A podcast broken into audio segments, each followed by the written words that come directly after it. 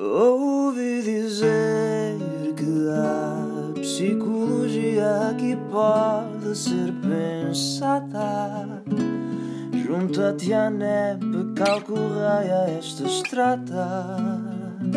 Há tanto para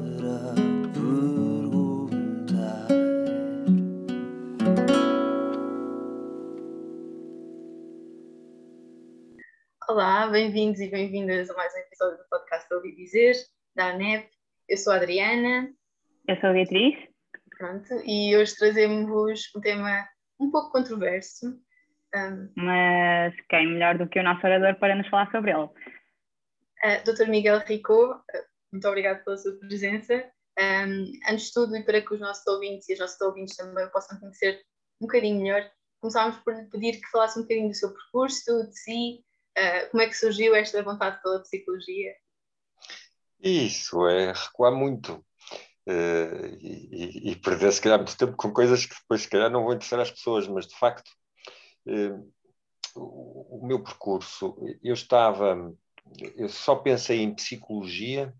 Eu fiz dois décimos segundos anos, vamos pôr as coisas desta maneira. Eu desde pequenino dizia que queria ser pediatra, vejam lá, e não trabalho nada com crianças hoje em dia na área da psicologia, portanto isto não é uma vinda para a psicologia como recurso para a medicina, não foi isso, mas eu desde, desde miúdo dizia que queria ser pediatra e fui mantendo essa vontade ao longo do tempo e cheguei ao meu décimo segundo ano e estava numa fase uh, meio adolescente difícil e, portanto, não andava com grandes notas, e então decidi, bem, percebi que não entraria nunca em medicina com aquelas notas e decidi eh, fazer uma interrupção, anulei a matrícula e fui trabalhar uh, um ano para uma empresa, uma empresa de factoring, na altura, aquilo até, até correu bem.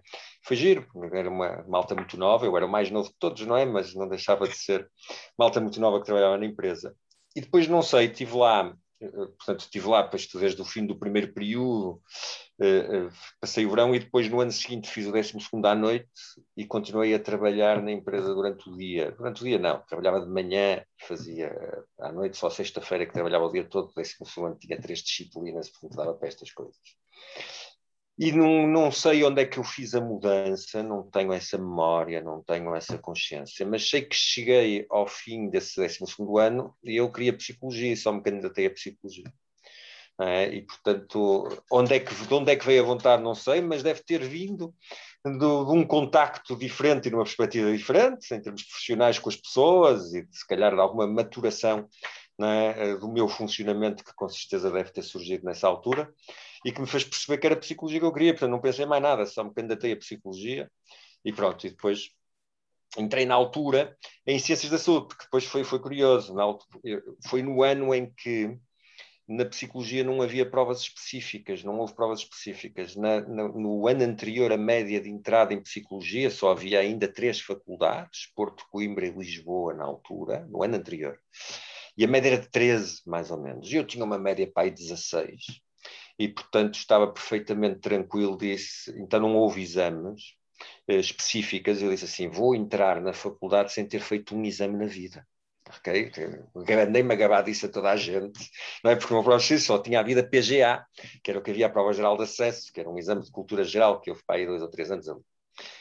E eu até fiz os dois, porque foi nos meus dois décimos segundos anos. E, portanto, estava muito satisfeito com esta ideia, até que a média disparou lá para cima. É? Eu lembro-me que tinha-me candidatado a Porto, depois Lisboa, depois Braga, porque abriu o Minho pela primeira vez na SAN, e depois Coimbra. Se eu soubesse o que hoje, tinha ido logo para Coimbra, até porque se eu tivesse posto Coimbra em primeiro lugar, tinha entrado em Coimbra. Não é? Assim não entrei a lado nenhum, fiquei de fora. E comecei a pensar, bem, eu vou ser bancário agora o resto da vida, porque eu estava lá na empresa, as coisas estavam a correr bem, eles estavam muito de mim, e, e, e, portanto tinha até evoluído bastante naquele ano e tal. Até que um amigo meu me telefona, que sabia que eu queria ir para a psicologia, estava tristíssimo, a dizer que o Instituto Superior de Ciências da Saúde, que eu nunca tinha ouvido falar, ia abrir psicologia nesse ano. É? Eu lá fui falar com a minha mãe, pedindo-lhe socorro, se ela me pagava os estudos, e ela pagou. E, e, então lembro-me que fui então para, para o Instituto, lá aceitaram, é? e que foi uma coisa muito gira, porque era uma turma muito pequenina? Porque aquilo é, era uma coisa que estava a começar, só tinham medicina dentária e abriram psicologia naquela altura, imagino eu, porque era um curso barato. E, portanto, aliás, chamavam-lhe psicologia clínica, que não deixa de ser curioso. O primeiro e o segundo ano eram surreais em termos de formação na altura. Hoje é tudo diferente, felizmente, porque era colado à medicina, que era para de alguma forma eles rentabilizarem recursos. Basicamente, a ideia que eu tenho é essa. Seja como for, foi muito feliz porque éramos 17 alunos, porque depois queria tudo para dentro, então de, de, psicologia de facto ficamos 17 naquela turma, que foi uma turma que fez ali, desbravou ali um caminho uh, diferente de todos os outros, porque tínhamos uma relação muito próxima com os professores, todos os professores que foram lá, foi na altura porque eram amigos do Custódio Rodrigues, que era o mentor do curso, que já faleceu há muitos anos, e que uh, tinha muito nome na saúde mental, então toda a gente vinha e dizia, só venho porque o professor Custódio me pediu, não é? E, e fizeram basicamente um ano ali formação. Portanto, foram professores e um corpo docente fantástico na altura que fomos tendo, sobretudo nos três últimos anos, vamos pôr as coisas desta maneira. Uh, e, e, e, pronto, e, e, muitas das pessoas, é curioso, isto não, não há de ser por acaso, não é? uma delas é o Eduardo Carqueja, falávamos nele há bocado na nossa entrada, é? que foi meu colega de curso, o tal Alexandre Antunes está hoje na direção da Ordem dos Psicólogos também, lembro-me de lembrar assim de repente do José Carlos Rocha, que também tem um percurso altamente relevante na psicologia. Que quase todos os colegas que, que tiveram têm um percurso altamente relevante na psicologia. Houve um que desistiu, entretanto, da psicologia, não é? que até por acaso estava muito bem encaminhado, nunca percebi porque é que ele fez isso, mas a verdade é que foi um curso muito engraçado, porque era muito coeso. Fui o primeiro, tivemos as dificuldades de quem eram os primeiros num determinado percurso, tivemos a vantagem também de termos sido esses primeiros, e acho que nos deu também alguma resiliência, imagino eu. E pronto, e portanto, depois a partir daí a vida acontece por acaso, e vejam, já está aqui uma série de acasos né, na, na, vida e que condicionam as nossas opções. Se aquele amigo não me tivesse telefonado, eu hoje, se calhar, não era psicólogo, era bancário, não é? se calhar era rico, não é? e hoje, assim, eu tenho, é? sou muito mais pobre por ser psicólogo, mas provavelmente sou mais realizado em função disso. Agora, eh, seja como for, depois encontrei a ética também, por acaso, no caminho. É? logo no início, porque me pediram para, colaborar num estudo para avaliar crianças surdas e era por causa dos implantes cocleares. Não vou agora estar a, a perder muito tempo a contar isto, eu quando começo a contar estas histórias entusiasmo, mas uh, tinha a ver com o nosso professor de ética, que era médico no Hospital de São João na Faculdade de Medicina e pediu-nos para fazer. Depois fui ficando na faculdade e em 2000 assinei contrato com a faculdade. Entretanto, tinha começado a dar aulas na Universidade Portucalense não em psicologia, mas foi uma oportunidade que surgiu na altura e que foi boa de aproveitar, porque eles estavam a fechar um polo e precisavam de um professor e fechar o polo, no fundo, foi um bocado essa a ideia com que eu fiquei, mas foi, eh, foi eh, também uma experiência interessante que me permitiu começar devagarinho até na área da docência e, e pronto, depois o percurso foi-se fazendo, cheio de vicissitudes, mas sempre muito ligado à ética e, portanto, depois eh, a minha formação eh, e a, minha experiência foi sempre marcada por isso, mas na minha expectativa muito bem, na minha perspectiva muito bem, porque eu sempre defendi que a ética era a boa prática da psicologia. Agir eticamente é agir profissionalmente de uma forma competente e capaz. E eu acredito muito nisso e sempre acreditei, e fico muito satisfeito. Agora, de repente, não é ter sido eleito para um, o Conselho de Especialidade de Psicologia e Clínica da Saúde, porque me traz, no fundo, a validação, é? se as pessoas reconheceram uh, que eu seria uma pessoa capaz para poder desempenhar esse papel, espero que não se tenham enganado, é? significa que reconheceram de alguma maneira que a minha base é? académica da ética e a minha reflexão sobre a profissão uh, uh, valida essa ideia de que, de facto, pode promover a boa prática, a prática de excelência, que é isso que tentamos fazer nos conselhos de especialidade e, portanto, uh, esperemos daqui a algum tempo confirmar que as pessoas tinham razão. E eu também espero que sim. E é mais ou menos isso. Já, já, já falei muito. Doutor Miguel, vamos então iniciar o nosso tema, ok? Uhum. Portanto, eu ouvi dizer que quando existe a vontade de interromper voluntariamente a gravidez ou quando se pretende mudar de sexo, à partida é aconselhável algum tipo de acompanhamento psicológico ou de avaliação psicológica. Nesse sentido, uh, quando o objetivo é terminar a vida, por que razão, à luz do, do projeto de lei da despenalização da eutanásia e, consequentemente, do suicídio medicamente assistido, uh, não é necessário uh, obrigatoriamente essa avaliação e esse acompanhamento psicológico? Muito bem, uh, temos que ir por várias partes. Uh, a noção de obrigatoriedade é uma coisa que me incomoda sempre muito em psicologia, como é evidente, eu gosto de dizer altamente aconselhável. É? E, e, tem a ver com aquilo que vendemos às pessoas, isso fazer parte do processo, eu acho que deve fazer. É evidente que a intervenção psicológica nunca poderia ser obrigatória. Uh, tivemos o mesmo problema, falou na interrupção voluntária da gravidez, tivemos exatamente o mesmo problema. Houve uma grande resistência, sobretudo numa fase inicial, à introdução da psicologia aí.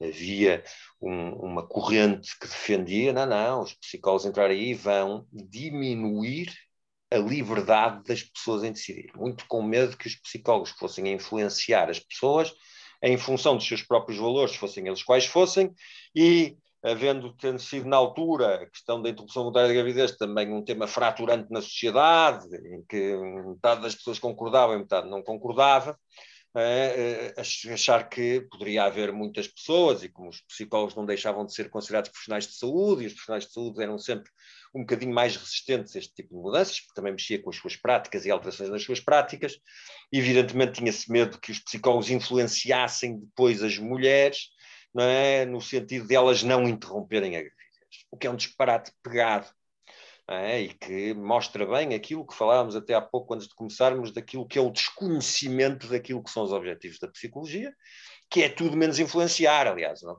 O grande cuidado que nós temos no nosso treino é percebermos bem, estejam bem cientes do que vocês são, do que acreditam, do que não acreditam, de como funcionam ou não funcionam, porque isso não é chamado para aqui. O que nos interessa é ajudar as pessoas a partir da ciência psicológica e com a ciência psicológica é ajudá-las a perceber quem elas são, para dessa forma conseguir em conjunto com elas definir o que é melhor para elas, que seguramente seria diferente daquilo que seria melhor para mim se eu estivesse no lugar delas. E, portanto, isto é muito daquilo que é psicologia. E, portanto, a primeira resistência eu acho que vem daí, porque isto não se ultrapassou totalmente.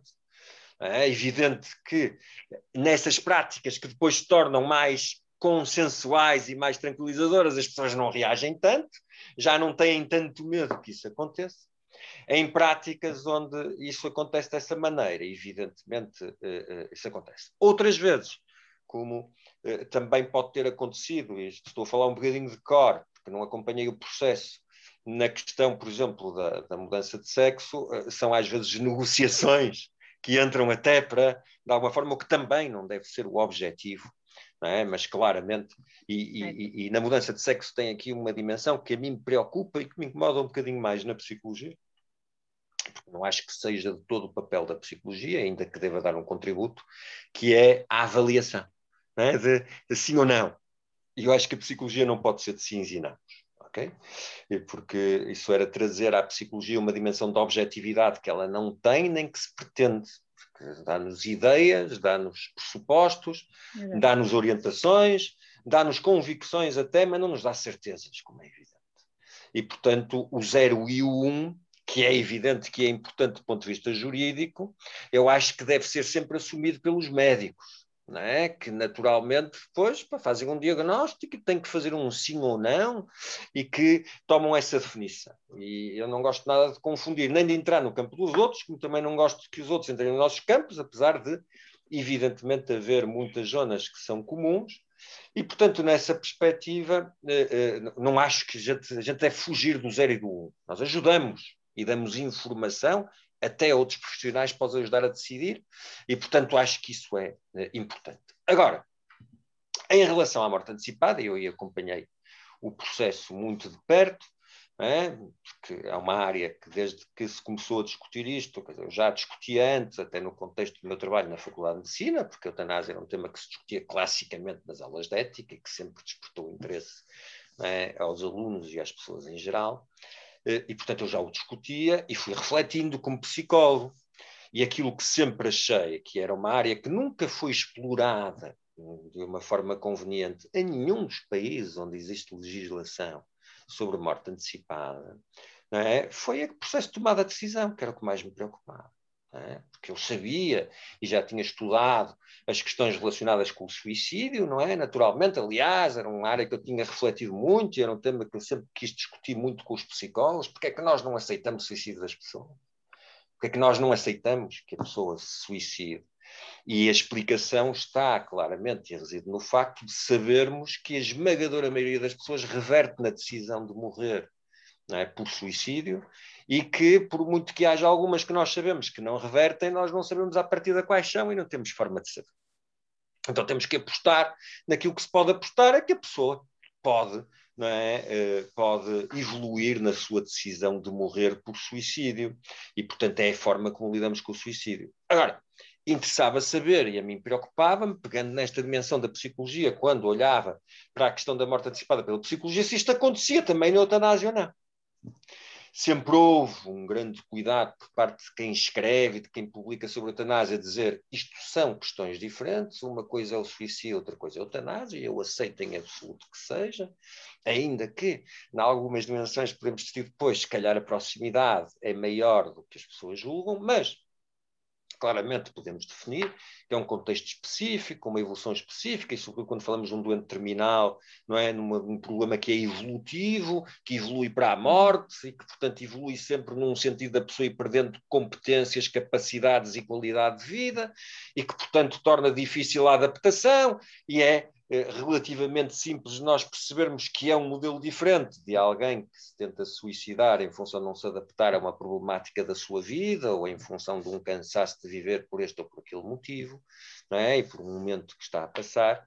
E, portanto, não me custando nada acreditar que é uma coisa diferente, para mim importava-me saber se era uma coisa diferente. A gente só sabe quando estuda e quando consegue evoluir.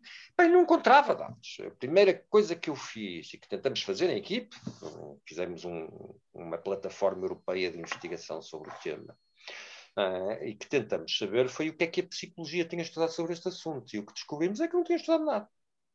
Havia total ausência é? e a responsabilidade não é de mais ninguém, senão dos psicólogos. E, evidentemente, também será daquilo que é uma discussão que foi tida sempre sobretudo no contexto da medicina e do direito, da medicina e do direito, da medicina e do direito.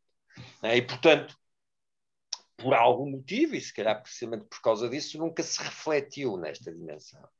E, portanto, nós fizemos um, uma revisão sistemática na altura, foi a primeira coisa que fizemos. Encontramos 17 artigos a nível mundial sobre psicologia e eutanásia, então haver uma inexistência né, de trabalhos sobre o tema. E, portanto, isto surpreendeu-me, começou por me surpreender e, sobretudo, preocupou-me, porque andamos a decidir e a dizer que as coisas são diferentes sem sabermos se são. Andamos a, a, tomar decisões sobre legislações sobre um tema tão importante e tão complexo sem ter nenhuma ciência que sustente que, de facto, que, que, sinais podemos ter, onde é que, para onde é que podemos olhar, o que é que podemos, de facto, aqui eh, eh, eh, eh, compreender naquilo que é um pedido de uma pessoa para morrer neste contexto. É? E que sinais é que podemos aqui encontrar que nos possam validar ou que nos possam, de alguma forma, compreender melhor. O que me trouxe é? Os estudos e estas coisas não se conseguem, evidentemente, fazer de um momento para o outro e não se conseguem, por cima, fazer sem casuística. Depois é uma área densa, difícil de entrar. Tentamos ir à Holanda, tentamos ir à Bélgica, tentamos ir à Suíça, tentamos arranjar amostras e tentar fazer estudos a este nível, mas é muito difícil entrar nesses contextos. São contextos que é curioso falamos muito abertamente desta ideia, que eu acho muito bem, daquilo que as pessoas poderem pedir para morrer, mas depois continuamos a tratar a área como uma área muito sensível e diferente das outras. E, portanto, é difícil estudar, e, portanto, para estudarmos cá temos que ter. É, é, tudo isto é complexo e é difícil fazer. Mas há uma coisa que, para mim, ficou muito claro. É? Quer dizer, é uma decisão seguramente difícil para as pessoas tomarem.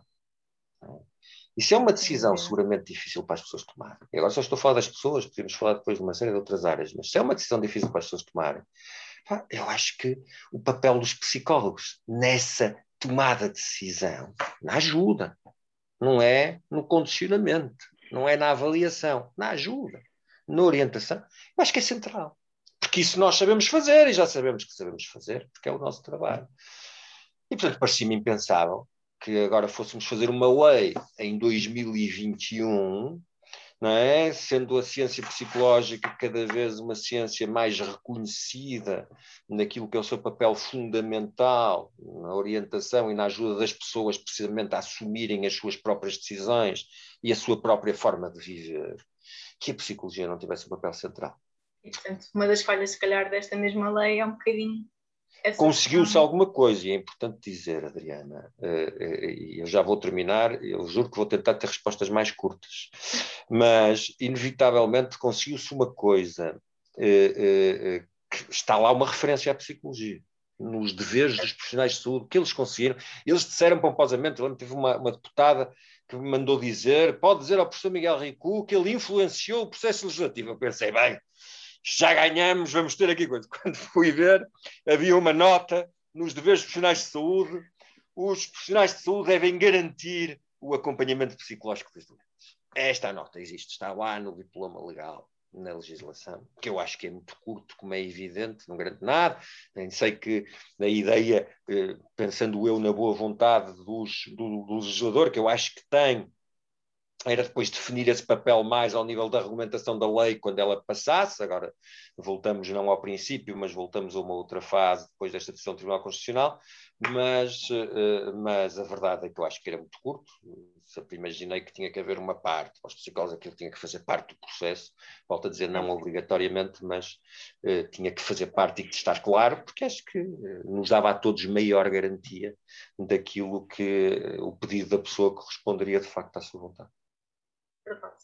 E nós queríamos explorar aqui esta diferença entre o que é, que é o sofrimento e, e a dor. E nós sabemos que o conceito de sofrimento é bastante amplo e que nos remete para dimensões aqui do senso comum um, bocadinho mais ligadas com a, com a biologia, um, tanto pela dor psicológica, social, relacional.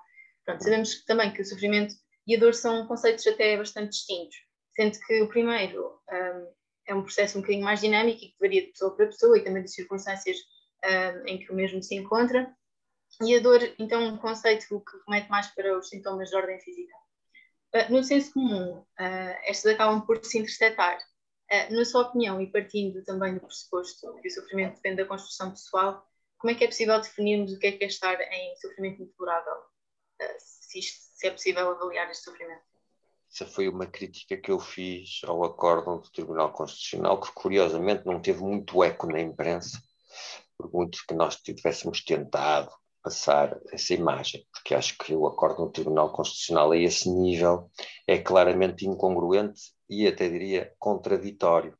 Quando dizem sim, sim, afinal o sofrimento é determinável, e como é que eles imaginam que determinam o sofrimento? E veja que eles foram buscar referência, eles foram buscar o Cassel, não é? A grande referência em relação ao sofrimento, mas depois também foram, quiseram ir buscar outros autores que naturalmente criticam o Cassel, porque isto são conceitos difíceis de, de, de, operacionalizar e, portanto, também não vou agora estar a perder tempo com isso, porque de facto não temos tempo para isso, mas são conceitos complexos e difíceis e aceitamos isso. Não é? Sobretudo aquela diferença entre a dor nociceptiva, a dor, não é? Ou uma dor que não é nociceptiva, mas que dói também, não é? Não dói no corpo, mas que não, que há de ser diferente depois daquilo que é o conceito de sofrimento, que seria então, vamos dizer, uma, a significação dessa dor para a pessoa e, portanto, essa dimensão muito mais pessoal que eu acho que é importante. Portanto, ind, independentemente é, de a dor também poder ter um nível de subjetividade grande, o sofrimento é evidente tem que dizer respeito à pessoa por muita volta que se queiram dar. E, portanto, determiná-lo, como dizia então o, o, Tribunal Constitucional, grosso modo, dizendo assim, ah, os médicos, é? depois ainda fizeram o favor de dizerem que a ciência psicológica era um ramo da ciência médica, não é? O que foi também uma coisa que me agradou sobremaneira, não é? Eh, eh, mas dizer que os médicos, de acordo com o seu conhecimento sobre a ciência e sobre o diagnóstico, conseguiriam, em função disso, determinar o sofrimento parece-me uma simplificação eh, muito, muito grande de um processo que, que, é querermos acreditar que se consegue determinar uma coisa que não se consegue de facto. E é importante a gente perceber que a única forma de aceitarmos uma legislação deste género, e é isto que é difícil depois para o legislador, é aceitarmos que não vamos ter uma forma absoluta e infalível de não errar. Não há volta. É isto que é a grande dificuldade do legislador. É conseguir aceitar e dizer às pessoas, e eu disse-lhes isto várias vezes, tem que dizer às pessoas que vamos fazer esta lei porque consideramos que é bom fazê-la, e é bom para muita gente, seguramente. Mas o preço a pagar é que nos vamos enganar. Tal como hoje nos enganamos, deixando vivas algumas pessoas que queriam morrer e não as aliviando de sofrimento. Estamos a fazer mal o nosso trabalho quando fazemos isso, mas por uma limitação que é externa em função da legislação. Havendo essa possibilidade, também havemos nos enganar em sentido contrário. E é importante termos esta noção. Agora, o que queremos é diminuir o erro. E diminuir o erro passa por ajudar as pessoas a definirem, a pensarem sobre si próprias, sobre aquilo que está a acontecer, sobre a evolução, etc. E isso passa pela intervenção da ciência psicológica. E é isto que em absoluto nós defendemos. Não é que com a ciência psicológica vamos determinar o sofrimento, se ele é 50 ou é 100 e, portanto, o 100 dá e o 50, o 100 é intolerável e o 50 não é. Isto não existe é diminuirmos a probabilidade de nos enganarmos quando conseguimos acreditar, quando a pessoa de facto não acredita, que se consiga adaptar e que para ela seja um caminho adaptar-se àquela circunstância. Seja porque não consegue, seja até porque não quer, não é isso que me preocupa. É, esta diferença é esquisita de pôr, mas não é isso que me preocupa. Mas estarmos mais seguros que, de facto, é assim que acontece e que aquele pedido não é uma resposta desesperada a outra coisa qualquer. Então, é isto que nós não vamos conseguir arranjar nenhum processo de evitar que possa haver erros, mas que podemos diminuir muitos erros se tivermos esta intervenção. Agora, é contraditório em que esse acórdão já permitem só, só mais esta nota. Quando depois diz o que não é determinável é a doença, a lesão definitiva, não é? é, é já não sei como é qual a expressão que usar, mas extremamente grave, é? de extrema gravidade. É? A lesão definitiva de extrema gravidade por consenso médico. Foi a forma que na altura o legislador encontrou para tentar. Então, eu vou dizer, a lesão de extrema gravidade definitiva, não é definitivo com certeza, mas a lesão de extrema gravidade, isso é que não é terminado. Então, nós conseguimos determinar o sofrimento intolerável, mas não conseguimos determinar a lesão definitiva de extrema gravidade. Eu percebo qual é uma lesão, o que é que é extrema gravidade, pode ser subjetivo, eu compreendo. Mas aquilo que eu penso e que tenho dito, é? e que dizia nesse, nessa, nesse, na altura, foi um, acabou por ser um artigo de opinião, é? o que eu dizia era o seguinte: bem, mas se eu quisesse pensar numa lesão definitiva, incurável, que não é uma, uma doença terminal. A doença terminal a gente consegue determinar, é uma doença terminal. Pode demorar seis meses, um ano, dois anos, três dias, mas é uma doença terminal. A pessoa vai morrer daquilo, pode morrer de outra coisa qualquer antes, mas se não, vai morrer daquilo. Ok? A lesão definitiva não é. Porque é um dedo mindinho é uma lesão definitiva? A todos parece-nos que não, bem, a não ser que eu fosse pianista, estão a ver? Esta coisa é difícil, não é? Agora, problema é a extrema gravidade. É definitivo, não se cura. E o que é que é a extrema gravidade? Eu, se quisesse avaliar, não consigo pensar nisto de outra maneira, também já me criticaram até colegas, mas se eu quisesse avaliar algo que fosse de extrema gravidade para aquela pessoa, eu tinha que pensar no nível de sofrimento que provocava. Eu tinha que pensar, aquela lesão definitiva naquela pessoa provoca um sofrimento intolerável. Estava resolvido pelo acordo do Tribunal Constitucional que se eles conseguem determinar sofrimento intolerável, então já conseguiam determinar a lesão definitiva de sofrimento de, de, extrema gravidade. Era aquela que provocava sofrimento intolerável, evidentemente, porque é isso que nos preocupa. Nós só pensamos em ajudar as pessoas a morrer porque o sofrimento delas é intolerável e não vai ser mitigado. E, portanto, estamos a condenar a pessoa a viver em sofrimento. Então, se nós conseguíamos, não conseguimos, eu acho, é? Mas, mas o acórdão eu acho que é contraditório por causa disso. Eles dizem, ah, o sofrimento leva, a gente consegue. A lesão definitiva de extrema gravidade não conseguimos. Pois é juntar-lhe o sofrimento intolerável. Eu, se fosse um legislador e quisesse ser, era brincar um bocadinho, porque eu sei que não é o espírito do acórdão. Mas se quisesse resolver o problema, dizia, pronto, então. Agora dizia que o sofrimento, dizia uma lesão definitiva que provoca sofrimento intolerável. Estava resolvido estava resolvido pelo acordo do Tribunal Constitucional, porque sofrimento intolerável é determinável para o, para o Tribunal Constitucional. Tirava a extrema gravidade e punha que causa sofrimento intolerável. Estava resolvido. E isto parece-me tão evidente é? que eu até acho estranho que depois as pessoas não reflitam sobre o assunto. Mas também já ouvi dizer que as pessoas acham que já está tudo discutido sobre este tema e que já não há muito mais a dizer, o que eu também fico espantado. Também fico espantado. Um, certo. Em relação uh, aos cuidados paliativos, isto parte de uma curiosidade, uh, nós sabemos, portanto, que estes afirmam a vida e, e, que se opõem a qualquer tipo de antecipação ou de adiamento da morte, mas também, uh, por outro lado, a qualquer tipo de distanásia ou de obstinação terapêutica. Um, em que medida é que a eventual despenalização da eutanásia e do suicídio medicamente assistido uh, se traduzirá num desinvestimento possivelmente ainda maior a nível de cuidados paliativos em Portugal?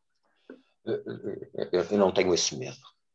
Eu não tenho esse medo. Percebo a lógica. Uhum. Em primeiro lugar, eu não acho que os cuidados paliativos sejam contra a antecipação da morte, ou deixem de ser. São profissionais que têm grandes competências e grande sucesso e grande capacidade na ajuda das pessoas a lidarem com os seus processos de morrer. Uhum. E sentem, apesar de tudo, e têm medo, os profissionais que trabalham ali, que a eutanásia seja encarada como uma desistência. É? E que de alguma maneira é? as pessoas então não façam tudo aquilo que seria possível fazer para tentar manter a pessoa. É evidente é? que depois parte daqui a complexidade é? de percebermos até no limite da pessoa não querer. É? E parte daquela complexidade a gente poder acreditar, e acho que a ciência psicológica nos, nos ajuda nisso, de que há pessoas que de facto não se conseguem adaptar a algumas circunstâncias. Isso não nos adaptamos, a gente só. Mas isto para dizer, não acho que seja um conto. A lógica que eu acho é que tem a ver, trabalha muito numa coisa, acredita muito naquilo que faz. Não é? Pois, evidentemente, temos resistência, às vezes, a algum.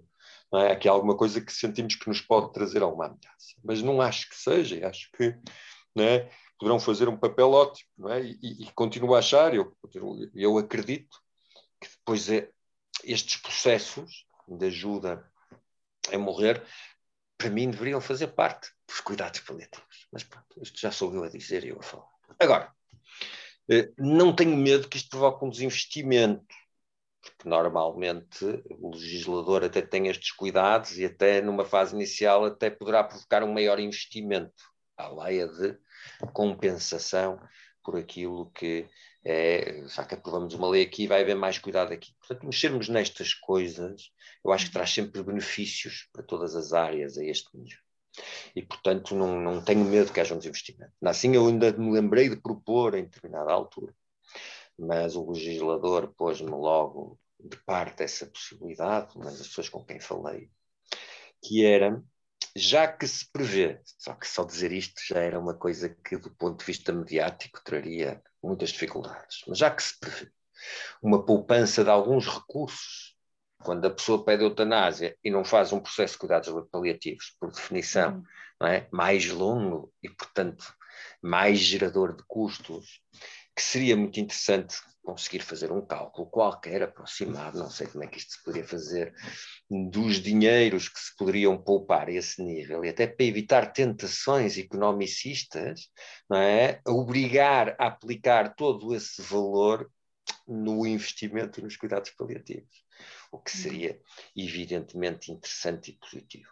Agora, é evidente que isto depois levanta aqui questões difíceis e ninguém está disposto a admitir que o facto de se poupar dinheiro pode levar a alguma instituição hospitalar a acreditar que seria melhor que mais pessoas o fizessem e a criar aqui algum tipo de pressão neste sentido. É? Mas, mas, eu acho que são coisas que com o tempo, não agora, como é evidente, com o tempo e à medida que as coisas vão funcionando, se podem ir estabelecendo e se podem ir definindo, porque depois as coisas já não geram tanta tanta reação negativa e tanta resistência, e portanto torna-se mais fácil conseguir, eh, às vezes, algumas dessas coisas. Nós temos estado a falar aqui pronto, das questões da vida humana. Um, como é que, na sua perspectiva, poderíamos definir a dignidade humana? Em que medida um, é que a despenalização da eutanásia corresponde efetivamente ao respeito por essa dignidade? Uh, no outro dia tinha uma discussão com dois colegas que não vou que não vou identificar, se eles ouvirem isto, eles vão saber quem são. Eh, a propósito, é? porque junta, queriam juntar o termo dignidade e autodeterminação. Eu disse-lhes que isso é uma redundância. O respeito pela dignidade humana é o respeito pela autodeterminação. É evidente que o conceito de dignidade está tão espalhado tão banalizado e é utilizado em tantas áreas e tantas coisas, que depois tem uma série de outras aplicações. E, ao mesmo tempo, como para haver uma pré-condição para nós nos podermos autodeterminar, é fundamental que as pessoas tenham condições socioeconómicas básicas, que tenham educação, que tenham cuidados de saúde. A dignidade é muitas vezes utilizada também como garante de ter o mínimo das condições de vida das pessoas, e isso é respeitar a dignidade humana. Mas é respeitar a dignidade humana porque é uma condição fundamental para eu me conseguir depois fazer escolhas individuais. Se eu não tiver de comer, a única escolha que eu faço é arranjar comida. Não há volta a dar. Se eu não tenho o básico, eu não vou desenvolver-me naquilo que são as minhas diferenças, eu vou focar-me na satisfação das necessidades básicas. O Maslow já explicava isso há muitos anos e muito bem. E por isso é que a questão da autodeterminação só surge mas para mim, dignidade é autodeterminação e, portanto, evidentemente, a lógica está perfeitamente clara e perfeitamente bem explicada. Não é? A eutanásia é uma morte com dignidade, não é porque é em condições, é porque é de acordo com aquilo que é a vontade da pessoa. E, portanto, será com dignidade se for de acordo com aquilo que é a vontade da pessoa. É? E, portanto, isso aqui é fundamental. E por isso é que a psicologia é tão importante, porque a psicologia, como eu digo sempre, a ciência psicológica é a disciplina por excelência que promove a dignidade humana, porque promove a capacidade de autodeterminação das pessoas. É essencialmente isso. Portanto, de, de forma mais resumida, uh, como, ou melhor, que papel é que a psicologia deveria representar neste tópico e como é que nós, enquanto estudantes de psicologia, também uh, poderemos uh, promover esse papel? Falar o papel da psicologia uhum. na morte antecipada. Sim. É? Temos várias áreas, e sem querer estender-me. O primeiro tem a ver com esta questão da tomada de decisão, isso sem dúvida nenhuma. É para mim um dos temas centrais e fundamentais, porque inevitavelmente, mais do que outra coisa qualquer, é ajudar a pessoa neste processo, que é um processo continuado, é, é um uhum. processo dinâmico de tomada de decisão, e, portanto, é, é levantar os pitfalls, as dificuldades que pode haver, discutir as questões e trazer a conversa com a pessoa sobre as questões que nós uhum. sabemos à partida que possam, de alguma forma, ser problemáticas e geradoras desta vontade e que, às vezes, não é, se a pessoa percebendo-se dela, pode isso, de facto, de repente, não é, fazer com que a pessoa possa pensar de outra maneira. Mas volto a dizer, não é com o objetivo de diminuir de maneira nenhuma não é, a probabilidade da pessoa. É o objetivo de diminuir o erro, num sentido ou noutro. Outras pessoas podem até ajudá-las. E para mim isto é muito importante. A percorrerem esse caminho de anteciparem a sua morte mais pacificadas e mais tranquilas, porque quando a gente se sente mais seguro com a nossa decisão, com menor conflito interno, isto facilita e diminui a probabilidade de mesmo esse processo ser um processo que a pessoa vive com medo, com dor, com dificuldades. Okay? Portanto, isto para mim é o papel por excelência cabeça. Depois, é fácil imaginarmos aqui outros. Não é? Sempre aquilo que as pessoas põem da avaliação e a avaliação de competência, uhum. que é evidente que os psicólogos também trabalham a esse nível, não é? mas volto a dizer, não é? Eu continuo a dizer, aí a decisão do 0 e 1, um, para mim, continua a ser do psiquiatra. É evidente que eu acho que o psiquiatra, se houver dúvidas, é ao psicólogo que deve pedir a avaliação, como é evidente, esse é o nosso papel. Nós é que temos grandes competências na avaliação psicológica e neuropsicológica. E, uhum. portanto, nesse sentido, é, existe esse papel também, é, mas que é uma coisa paralela. Eh, depois, temos as famílias. É? Como é que as famílias lidam. Uma das grandes, uma, não é das grandes, uma das motivações perfeitamente aceitas na Holanda e na Bélgica para a pessoa pedir eutanásia é sentir-se um fardo, um peso para a família. Ok? Eh, isto choca mais algumas pessoas, outras encaram isto com alguma naturalidade, se provoca-lhes sofrimento, não quer. Não é? Uhum. é importante percebermos como é que estas famílias, de facto, gerem os pedidos de eutanásia dos seus membros porque é importante sabermos isso, porque é importante depois também trabalharmos com as pessoas nesse sentido e trabalharmos com as famílias nesse sentido. Ok? Porque essas coisas têm impacto. É? E podem ter muito impacto. Portanto, este é outro trabalho que eu acho que é muito importante para os psicólogos. Depois temos trabalho com os profissionais de saúde.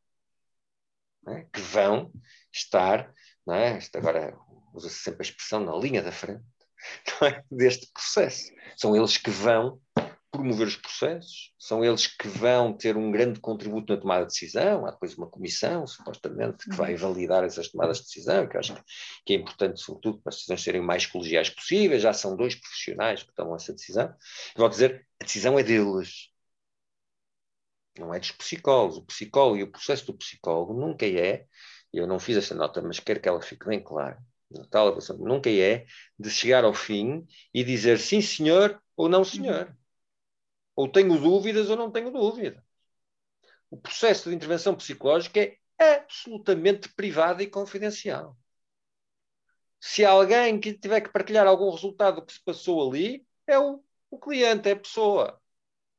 Não é o psicólogo. O psicólogo, zero. Não tem que dizer sim ou não. Pessoa fez uma sessão, fez duas, fez três, abandonou a meio, não abandonou, quis fazer, não quis fazer. É um problema da pessoa. Estamos ali para ajudar e é importante, porque uma coisa é dizer pode ir ao psicólogo de repente, outra coisa é fazer parte do processo, a pessoa vai lá, não quer ir, vem-se embora. Ok? Mas há a oportunidade de, com este garante absoluto, isto é perfeitamente privado. O psicólogo não é para dizer sim ou não. Não, não é mais um obstáculo para a pessoa conseguir é? chegar à eutanásia. Não é isso que se pretende. É ajudar a pessoa a tomar decisões. Esta decisão é dos médicos, isto é pesado tomar estas decisões são pesadas. É? Traz impactos. Então, é também importante que os psicólogos estejam disponíveis. Isto na perspectiva, evidentemente, da, da intervenção. Depois há uma perspectiva da formação e da prevenção e da investigação. Uhum. É fundamental fazer investigação, como vos disse, nesta área, não é? porque não existe. Não existe, ou existe muito pouco. E, portanto, nós precisamos de saber mais. Porque se soubermos mais, não é para impedir ou para não impedir, é para fazer as coisas melhor. É? Portanto, quanto melhor conseguimos fazer, melhor. Então, precisamos fazer investigação e os psicólogos precisam de fazer investigação nesta área, porque a investigação em ciência psicológica é diferente de qualquer outra. É? E é útil para qualquer outra, como as outras são úteis para a psicologia. É? Depois, toda a questão é? E quando falamos na formação, daquilo que é em termos sociais, da comunicação das informações, de tudo aquilo que é um processo, é? De alguma forma de consultoria em relação a todas estas dimensões que são importantes e que os psicólogos, evidentemente, como grandes conhecedores daquilo que é o funcionamento das pessoas, podem naturalmente ajudar. Isto acho que já não é pouco. E pronto, aqui quase já chegar ao fim. Um, se calhar batermos um bocadinho um mito está muito associado um, à questão da eutanásia e do suicídio medicamente assistido. Uh, será mesmo a eutanásia para quem quiser? Hum. A eutanásia para quem quiser? Não sei se percebi bem a pergunta. Outra vez a distraí-me a pensar, sabem o quê? Sabe o que é que me veio à cabeça? O livro. Que livro é que eu no fim ia recomendar? Era nisso que estava a pensar quando falava e distraí-me com A nossa rubrica. a nossa rubrica. Nós ouvimos, uh, pronto, no senso comum, muitas vezes, ah, se calhar até por falta de informação e por, por nos basearmos muito no que é dito nos canais televisivos e tudo mais, um, de assumirmos que a eutanásia é para quem quiser, que, que, somos contra a eutanásia porque, ou que somos a favor porque, de assumir muito a questão dos extremos e, hum. e referirmos muitas vezes de, o facto de eutanásia ser para quem Veja bem, eu, eu vou fazer uma conferência um destes dias, uh, coisa com, com, com, com, o Colégio de Especialidade da Medicina Geral Familiar da Ordem dos Médicos, vai ser com os internos. E uma das coisas que eles me disseram, que me pediram, é que para fazer um statement inicial sobre se sou a favor ou contra. Está a ver ao que chegamos? E já tive muitos debates em que as pessoas sentiam necessidade de começar, ah, eu sou a favor ou sou contra, fazem um statement. Portanto, primeiro dizem que são a favor ou contra, e depois, então, desculpa, quando nós, como profissionais de saúde, nós não temos que ser a favor ou contra, sempre digo isto. É evidente que as pessoas em tudo, quando têm que tomar umas decisões, têm que decidir sim ou não. Não há volta a dar. Mas ainda assim, este sim e não é muito largo, porque depende das condições. Ainda por cima num assunto como esse, que é todo ele feito cinzento. É difícil. Olha, uma tese agora que vai agora ser defendida, mestrado na Faculdade de Medicina, é, que fizemos, que era uma coisa que já, que já veio de, de, de, um conjunto de outros estudos preliminares, e que fizemos, é, comparando uh, aquilo que é posição, na altura, neste caso de médicos, médicos docentes das faculdades de medicina portuguesas, a, a, a, opinião deles sobre a eutanásia, apresentando-lhes casos norma, é? uhum. doente com doença terminal incurável, e casos específicos, especificação das condições, há quanto tempo, que doença é, é? casos específicos. Uhum. As pessoas, quando leem os casos específicos, tendem a aceitar muito mais a eutanásia do que leem a caso norma. Isto é tomada a decisão das pessoas, está ver? Logo à partida, estarmos a dizer eu sou contra, eu sou a favor. O que eu estou a dizer é eu recuso-me a pensar mais neste assunto. E, portanto, vejo e olho para este assunto a partir desta dimensão. É? E é um erro, eu acho. Não há problema nenhum as pessoas assumirem-se como contra e dizerem, pá, eu nem quero pensar mais nisto, haja o que houver, seja as pessoas o que forem, pá, eu sou contra, pá, tudo bem, eu aceito que as pessoas possam fazer assim. Mas quanto mais profissionais de saúde somos, mais me custa que isso seja dessa maneira, porque o que eu quero é pensar na pessoa como um indivíduo que é único, diferente dos outros todos. E, portanto, ter a mesma resposta em absoluto à partida para qualquer um deles ser contra ou a favor, a mim já me custa.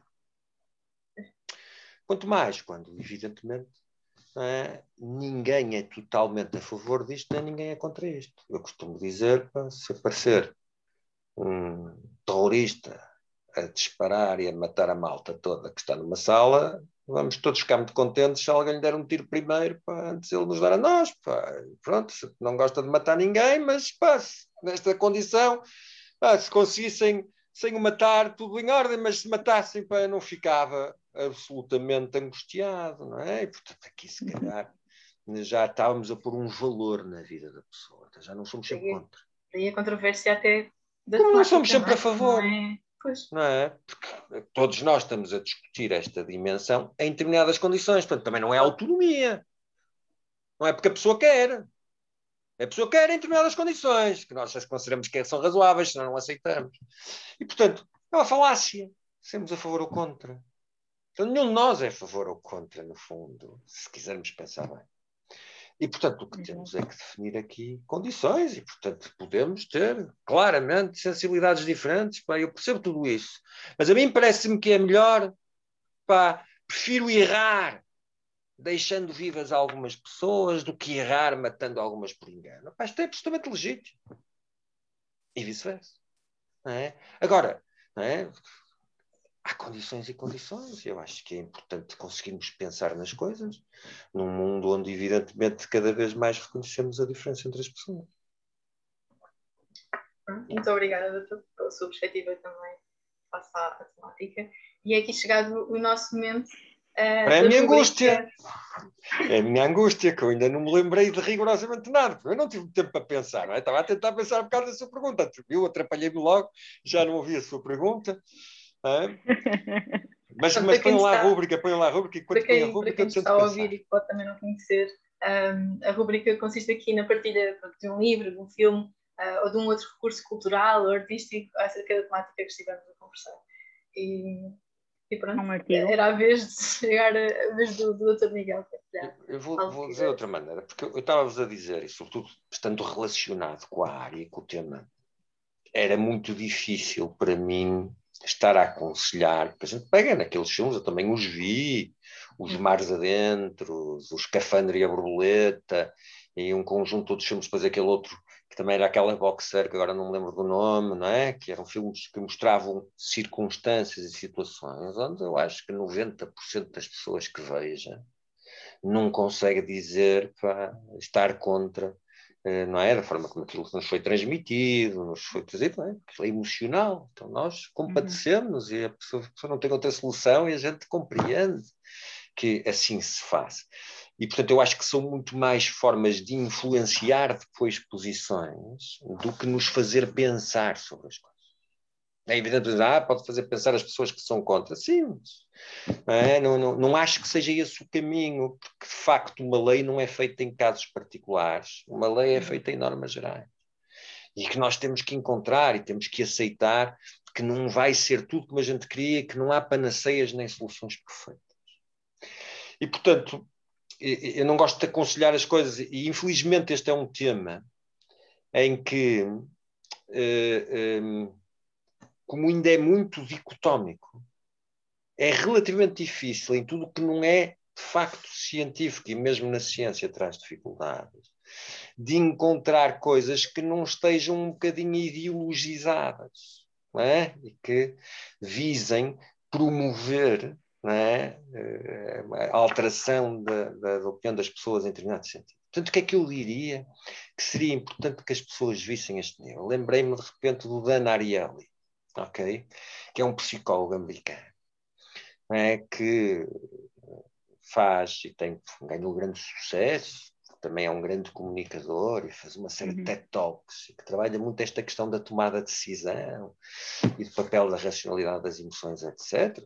Podíamos ir ao nosso Damásio, que também trabalha muito nessa área. Mas pronto, para pegar num psicólogo, no Dan Ariely, e que podem começar, e as pessoas podem começar a ver alguns TED Talks dele sobre o tema, é? e depois, naturalmente, ler artigos e livros, porque de facto ele reflete muito sobre esta questão daquilo que é até que ponto é que as decisões que nós tomamos são de facto decisões muito racionais, representam, e isto é muito aquilo que são as questões que a gente traz a este nível, que acho que é importante refletir. Volto a dizer, não para dizer sim ou não, mas para conseguirmos encontrar formas de diminuir as margens de erro, que é isso que todos queremos, e corresponder ao máximo àquilo que é a vontade das pessoas. Bem, doutor Miguel, uh, acho que foi um episódio bastante intenso uh, e desde já agradeço-lhe todos os momentos de partilha. Uh, para ti que nos ouves, esperamos que tenhas gostado, que te mantenhas connosco ao longo dos próximos episódios e que nos acompanhes, claro, nas nossas redes sociais, Facebook, Instagram e LinkedIn, para que não percas as mais recentes novidades da tua Obrigada e até à próxima. Obrigado. Obrigado.